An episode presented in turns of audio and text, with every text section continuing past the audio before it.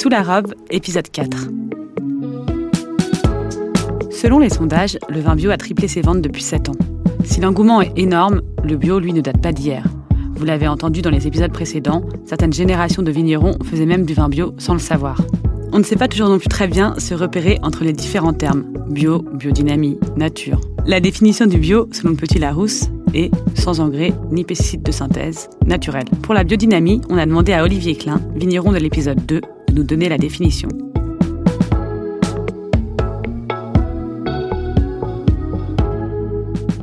C'est en fait euh, réussir à, stimuler la plante et stimuler les, on les défenses naturelles de la plante. Avec différents moyens, effectivement. Mais, euh, mais là, voilà, il y a, y, a, y a, des choses qui sont en vérité. C'est souvent on pense beaucoup que c'est quelque chose de très euh, ésotérique et très compliqué. Quand on s'y plonge vraiment dedans, quand on regarde, c'est euh, de la logique. Mm. Par exemple, on va utiliser euh, pour, pour lutter contre certaines maladies cryptogamiques, on va utiliser de la, une tisane de prêle. Voilà. Alors effectivement, il y a après il y a toute la partie dynamisation, la, la, la mémoire de l'eau, etc. Voilà. Bon là c'est effectivement là on rentre dans le côté un peu plus compliqué. Mmh. Mais si on reste simple, puisque moi par exemple ma tisane de prêle je la dynamise pas, hein, je la mets directement telle quelle. Euh, en vérité qu'est-ce que c'est la prêle? La prêle c'est de la silice. Et la silice, ça va avoir un effet effectivement séchant euh, pour justement éviter qu'il y ait des maladies cryptogamiques. Ça, c'est ça c'est du bon sens paysan. Lui appelle ça aussi le bon sens paysan. Enfin, il y a le vin naturel, qui est plus difficile à définir car aucun label n'existe pour le moment. Selon l'association des vins naturels, le vin naturel est un vin dont les raisins sont issus de l'agriculture biologique ou biodynamique et qui est vinifié et mis en bouteille sans aucun intrant ni additif.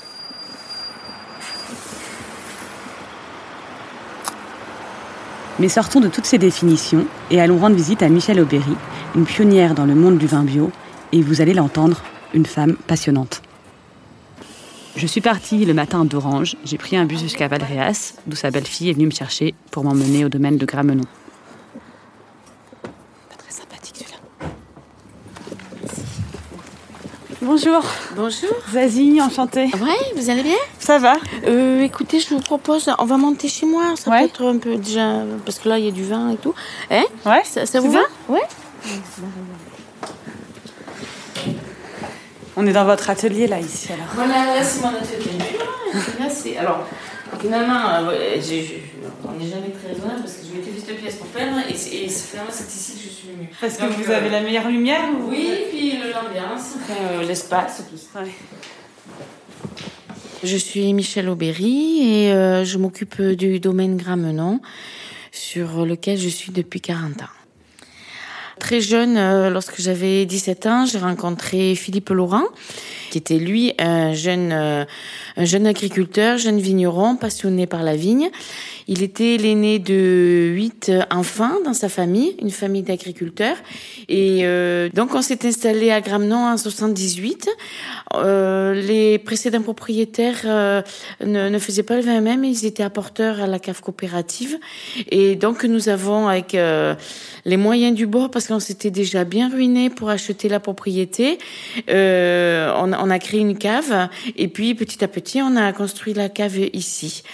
Philippe était un vrai euh, euh, passionné de nature. Il a tout de suite euh, travaillé en bio, sans, savoir que c'était la bio, mais dans le respect. Et le, il avait un émerveillement pour la nature. Et, en plus, c'était quelqu'un qui avait une grande envergure, une grande force, beaucoup de projets. Et ce projet-là, il a, il a tenu de bout en bout. Donc, suis très fière de dire à présent que depuis 40 ans que la famille Aubéry-Laurent est sur Gramenon, il n'y a jamais eu un pesticide. Toutes les vignes sont euh, travaillées. Euh, aucun, ramassage, euh, aucune récolte à la machine, pas d'insecticides. On, travaille les raisins de façon naturelle. Le seul intrant que l'on s'autorise, c'est un petit peu de SO2 quand c'est nécessaire. Et donc vous me racontez comment vous êtes installé avec euh, votre mari. Euh, et vous, il me semble que avant de, de mettre euh, les, les mains dans les raisins, vous étiez oui. infirmière. Voilà. Comment vous vous êtes devenue vigneronne? Eh bien, euh, donc j'étais effectivement infirmière et complètement passionnée de ce métier et du soin et du vivant. Et c'est vrai que la viticulture, c'était pas inné chez moi du tout. Et un jour, j'ai eu comme un flash euh, je me rappelle très bien ce jour-là et ce moment, j'ai compris que la vigne était bien autant vivante que, que l'humain et que hum, justement euh, la passerelle, c'était d'y apporter les soins et l'attention dans, dans, la même idée que, que ce que j'avais appris. Ce qui m'a vraiment poussé, par contre, c'est euh, l'accident. mon mari a été accidenté en en 99, il a perdu la vie euh, dans cet accident et euh, nous avions trois enfants, dont notre fils qui venait juste de rentrer au lycée viticole à Bonn. Et j'ai quand même compris que qu'il allait forcément euh, exercer ce métier. Et je me suis dit si si je me défausse de la responsabilité, que je mets un régisseur ou quoi, quand Maxime aura terminé ses études, il pourra plus revenir, la place sera prise durablement et c'est un peu dommage que, que d'en arriver là. Donc j'ai j'ai vraiment euh, pincé le nez et plongé sans savoir nager, mais euh, j'ai voilà, j'ai tenté le, la chance. Euh, il y a quand même des personnes autour de moi qui m'ont encouragé. Il y en a beaucoup qui, qui m'ont découragé, puis qui croyaient pas du tout à cette aventure, qui avait prédit euh, mon affalement euh, précoce. Mais bon, c'est sans connaître euh, la, pugnacité de la femme et la mienne en particulier. En plus, moi, j'avais plus rien à perdre. Voilà, j'avais juste à garder un moteur pour vivre. Et c'est vrai que la vigne étant un projet permanent, on peut pas rêver mieux pour rester en vie et garder l'envie de vivre.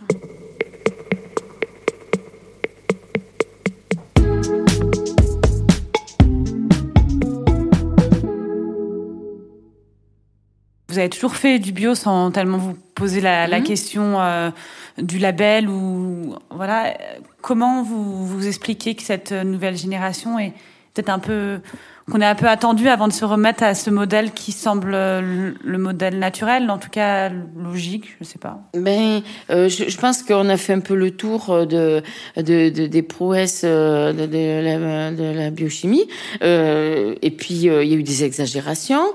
Et les gens, vous savez, l'humain, il, il, porte en lui beaucoup d'instinct. Et, et, voilà, je pense que et puis et puis il faut, ce qu'on disait au début, il faut avoir un moteur à vivre qui peut être content de lui euh, quand c'est qu'une politique de rendement avec euh, un massacre systématique euh, de, de, de, de, tout ce qui pousse avec les voilà euh, des désherbants à outrance etc une, une vendange mécanique qui d'évidence est très agressive pour la plante euh, tout ça pour aller baigner euh, dans, dans, des grosses unités. On va on va balancer de des sulfites en pagaille parce que euh, forcément, avec cette, ce, mode de, de, euh, de récolte très peu respectueux, ben, on abîme la matière première. Personne n'est fier de ça, je veux dire. Personne.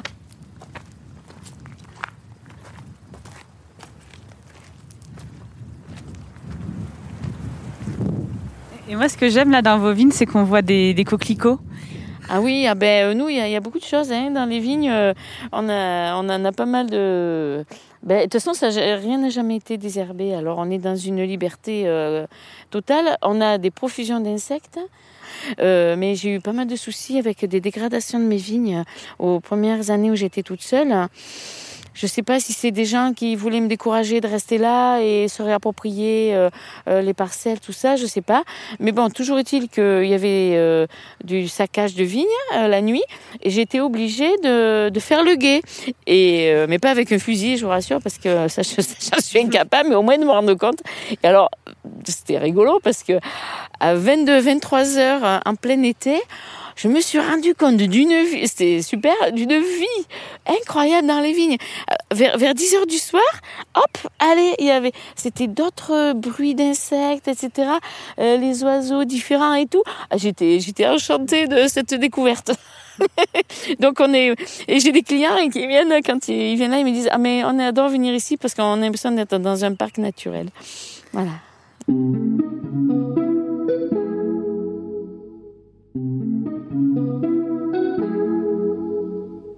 Regardez, la cette vigne, elle a 80 ans. Ça, c'est la première euh, dans laquelle j'ai travaillé quand on est arrivé avec mon mari. Et euh, on l'a, on l'a complanté, euh, vous voyez, avec de la sélection massade de la mémé. La mémé, elle est là. Mm. Voilà. Voilà, alors là, ça c'est la mémé. Donc vous voyez, d'ailleurs, regardez par terre. Là, on est vraiment sur du sable. Hein? C'est vraiment, vraiment du sable. Et euh, là, euh, ben, ce- cette souche, typiquement, euh, elle représente tout ce que je vous ai dit. C'est, déjà, elle est complètement imposante. Et puis, voilà, il y a un marcotage. Hop. Là, c'était un sarment. Ça, c'était, un sarment. Boum. Ça a été planté et c'est reparti. Est-ce que vous pouvez nous parler de cette mémé alors?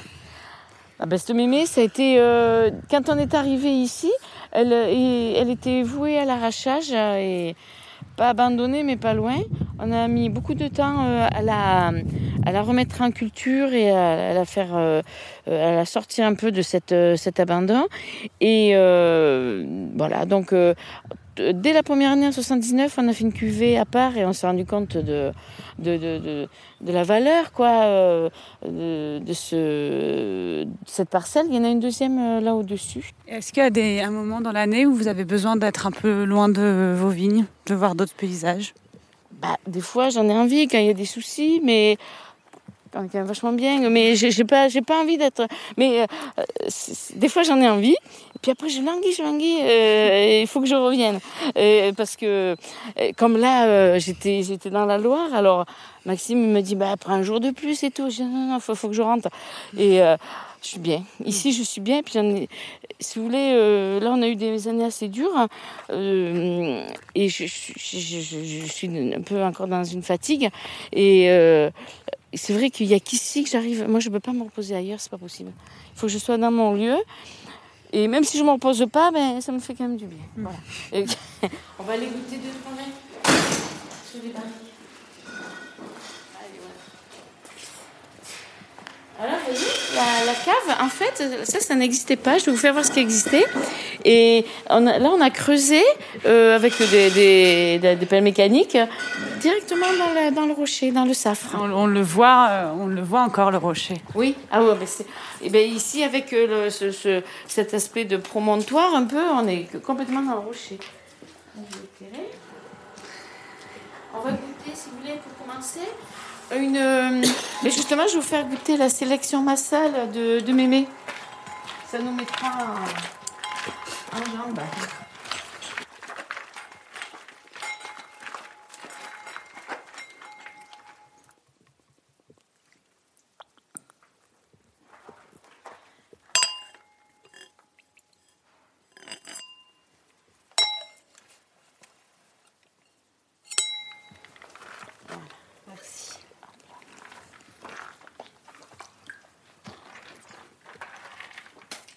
Voilà, on a, on a des tanins, mais euh, on a quelque chose qui fait beaucoup saliver. Hein. Ça, c'est tous euh, les apports euh, et d'acide euh, du vin qui, qui, qui, qui lance. et Qui... En fait, ce vin, quand je l'ai senti tout à l'heure, je me suis dit, tiens, c'est appétant, ça donne envie. Et est-ce que vous vous rappelez, Michel, la première fois que vous avez vinifié un vin toute seule? Ah oui, alors ça, c'est un souvenir. alors déjà, le, le premier jour, c'était en 2000, donc. Déjà, le premier jour des vendanges, j'étais, j'étais perdue. Je, errais, euh, je cherchais mon mari partout. Et ça, ça a été un moment super euh, difficile. Mais bon, après, euh, ben, de toute façon, il a fallu ramasser. En plus, 2000, c'était un très beau millésime, j'ai eu de la chance. Et on a ramassé. Puis j'ai commencé à faire le vin comme j'avais vu faire et comme j'avais participé.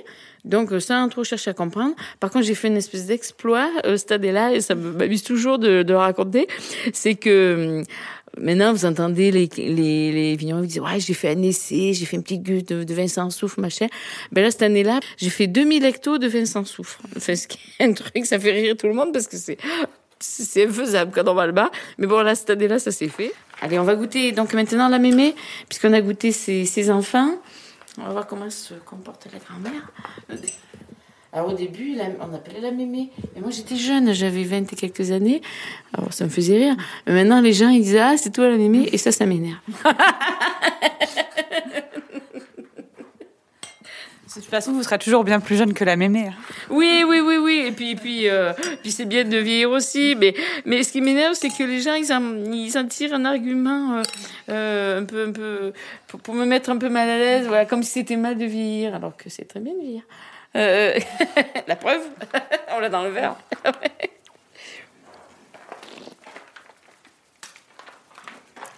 Mais ça ressemble beaucoup à l'autre, mais en, en, plus, en accentué, en longueur, euh, en, présence aromatique. Euh, il y a des tanins qui sont assez fondus, mais il y, a une longueur. Euh, c'est délicieux ça. Ouais, ça c'est vrai que c'est quand même pas mal. je vais vous raccompagner peut-être?